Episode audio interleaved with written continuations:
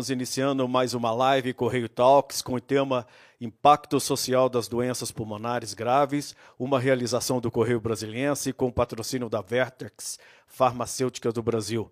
Estamos hoje reunidos com autoridades, especialistas para analisarem as tendências, cenários, políticas públicas de saúde e a criação da Frente Parlamentar de Doenças Pulmonares.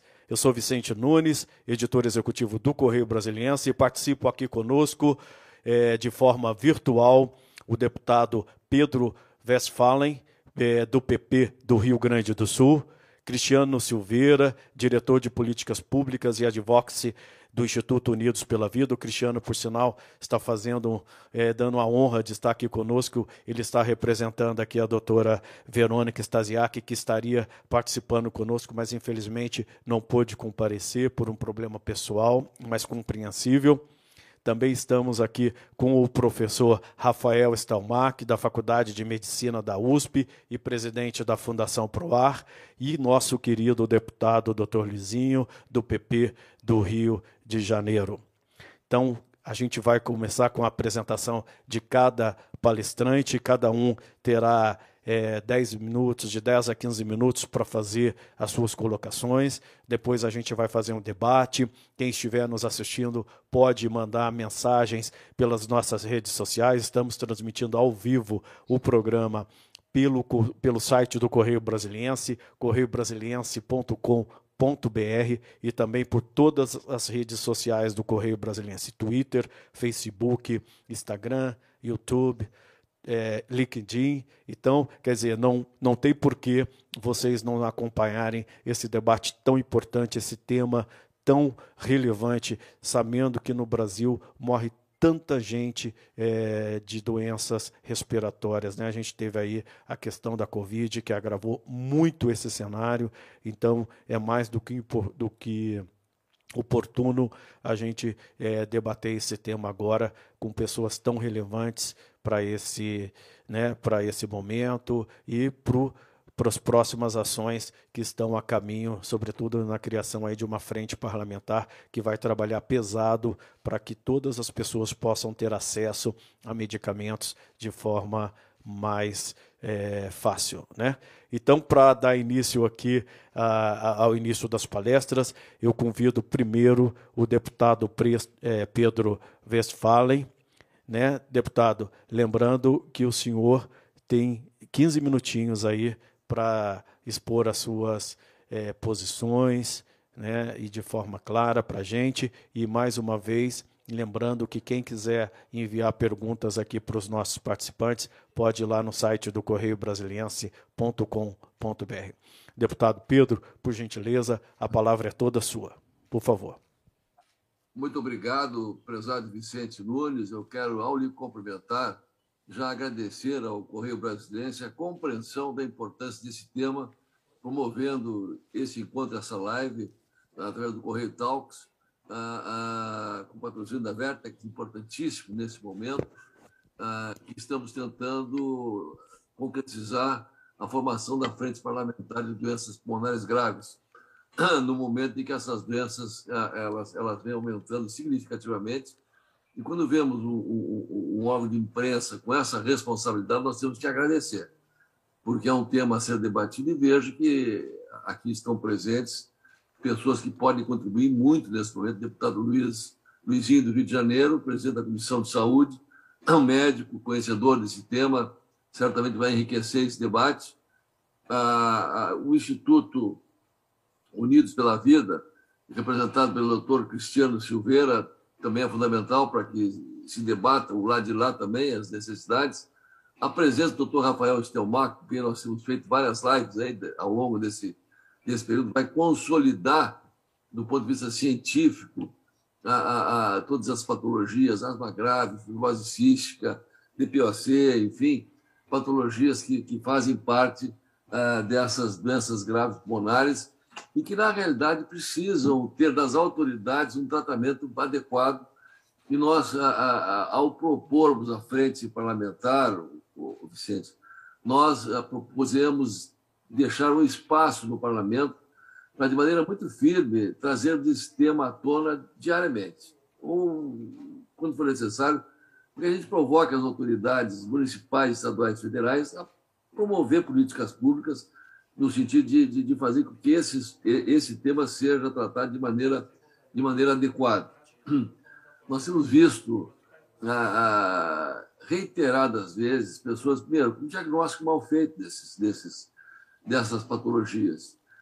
Segunda coisa, feita isso temporariamente, fora de tempo, e, e, e um diagnóstico mal feito ou não feito a tempo faz com que pacientes que, por exemplo, têm uma fibrose cística tenham o seu período de vida encurtado. Uma asma grave, não tratada adequadamente, e temos medicamentos para isso aí, também vai fazer com que o cidadão fique excluído de uma sociedade, ah, ah, vai ter reiteradas internações hospitalares. Normalmente, as pessoas não estando preparadas, eles costumam ver essas doenças pulmonares como uma bronquite e tratá-la como tal. Quando, na realidade, nós temos vários diagnósticos que precisam ser feitos de maneira adequada. Então, nós temos um tema muito longo para discutir nessa frente parlamentar, desde, desde, desde a customização de um tratamento. Muitas vezes as câmaras técnicas elas olham o preço de um medicamento, mas não olham os ganhos que a pessoa tem se usar esse medicamento, evitando reiteradas internações da asma grave. Isso é muito comum.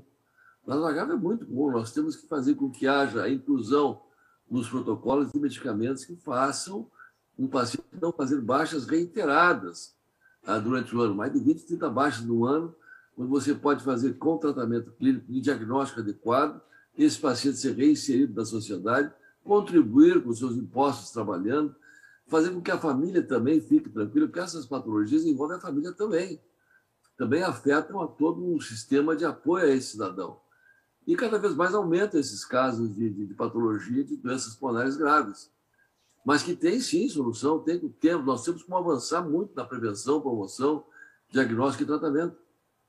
E a nossa proposta eh, dessa frente parlamentar é que esses temas todos sejam discutidos, que se traga a voz do paciente, que se traga a, a se traga a voz da, da, da indústria, que faça o governo participar e tem participado, nos escutando, entendendo, ouvindo, nos fazendo do parlamento vozes ativas para que políticas públicas sejam realmente implementadas e executadas.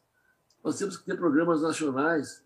É, eu lembro bem nos anos 80, aqui no Rio Grande do Sul, nós começamos a fazer um programa de transplante de rins, eu fui cirurgião dos primeiros transplantes do interior do estado aqui, que tinha um programa nacional de, de, de transplantes renais no interior do Rio Grande do Sul.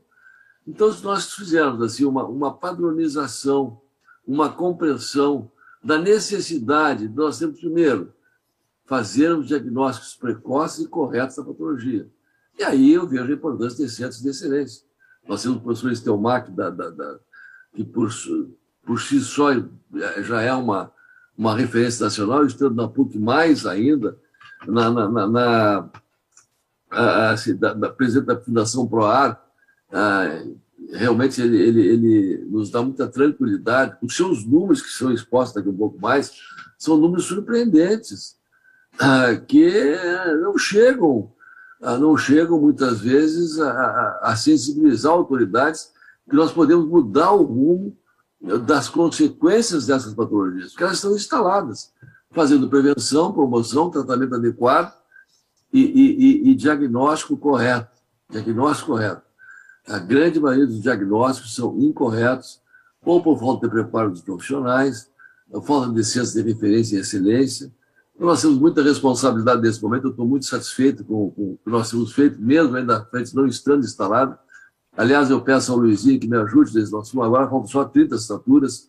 Nós vamos conseguir, essa semana eu vou voltar a Brasília, estou saindo de uma eu estou saindo de uma internação grave com Covid aqui, felizmente consegui superar esse processo mas tive entubado, tive fora dois meses.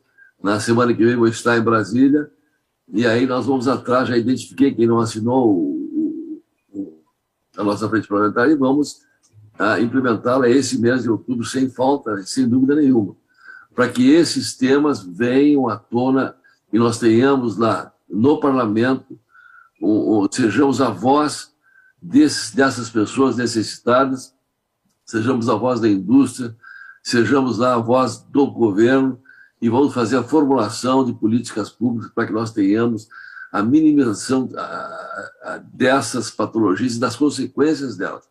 É possível, sim. Eu fico muito feliz de ver essa imprensa madura, responsável, trazer à tona a discussão de um tema da mais alta importância. Eu, como médico, fico muito feliz uh, uh, e fico muito satisfeito que o parlamento deu respostas muito boas nessa pandemia, nesse mandato que nós estamos assumindo aqui. Eu fundei a Frente Parlamentar de Imunização, depois veio a, depois veio a, a pandemia, nós fizemos várias, várias reuniões e entendemos por que, que estavam abaixando os graus de vacinação no Brasil. Isso já promoveu e já fez com que os governos incluíssem no protocolo algumas vacinas a mais. Fizemos na, na, na, na, na frente parlamentar, na Comissão Externa de Enfrentamento ao Coronavírus, muitas leis que ajudaram na pandemia, uma lei minha, 13992, que fez com que houvesse o pagamento integral dos hospitais que atendem pelo SUS. Isso manteve as portas abertas de todos os hospitais, mesmo não fazendo, não atingindo as metas qualitativas e quantitativas.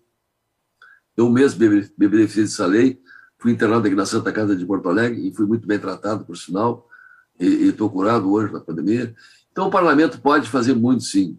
E nós temos, nesse mandato, várias pessoas que são muito boas e conhecem muito de saúde, entre as quais o doutor Luizinho. Conhece muito de saúde, foi secretário de saúde do Rio de Janeiro, ah, conhece os caminhos que nós temos que trilhar. Ah, eu estou muito otimismo, estou muito otimista mas quero confessar a vocês que nessa manhã, com essa iniciativa do Correio Brasileiro, eu fiquei muito mais otimista, porque é um tema que vem pela imprensa, um tema que sai, uh, sai para que todo mundo olhe a dimensão desse problema, que não é pequeno, que não é pequeno, mas que tem solução, tem caminhos e tem descaminhos que nós não podemos tomar. Nós temos que ter a responsabilidade de sermos eco das necessidades de um segmento que hoje muitas vezes não tem acesso à alta tecnologia que está à disposição. As indústrias, as empresas que fazem medicamentos investem em torno de 18% em pesquisa e têm avançado em muito em medicamentos para essa patologia que inferniza a vida de quem as tem, ou é mal diagnosticado, ou é maltratado, ou é tratado extemporaneamente. Então vamos dar atenção ao segmento vamos incluí-lo na vida social de novo, fazendo que haja a, a, a oportunidade para todos terem acesso à tecnologia de ponta. É possível, sim, e nós estamos aqui para isso. Eu quero agradecer essa, essa iniciativa do Correio Brasileiro e, e, privar da presença aí num debate com o doutor Luizinho, com o Cristiano, com o doutor Rafael, é uma, é uma honra muito grande e certamente nós vamos aprender muito hoje de novo. Mais uma vez, agradecer ao, ao ao Correio Brasiliense por dar essa oportunidade desse tema vir a público dessa maneira. E as considerações iniciais são essas aí, estamos à disposição dos senhores. Nós que agradecemos a sua participação e as suas palavras tão importantes, é, deputado Pedro. É, muito obrigado. A gente já volta daqui a pouco com o um debate aqui, como o senhor ressaltou.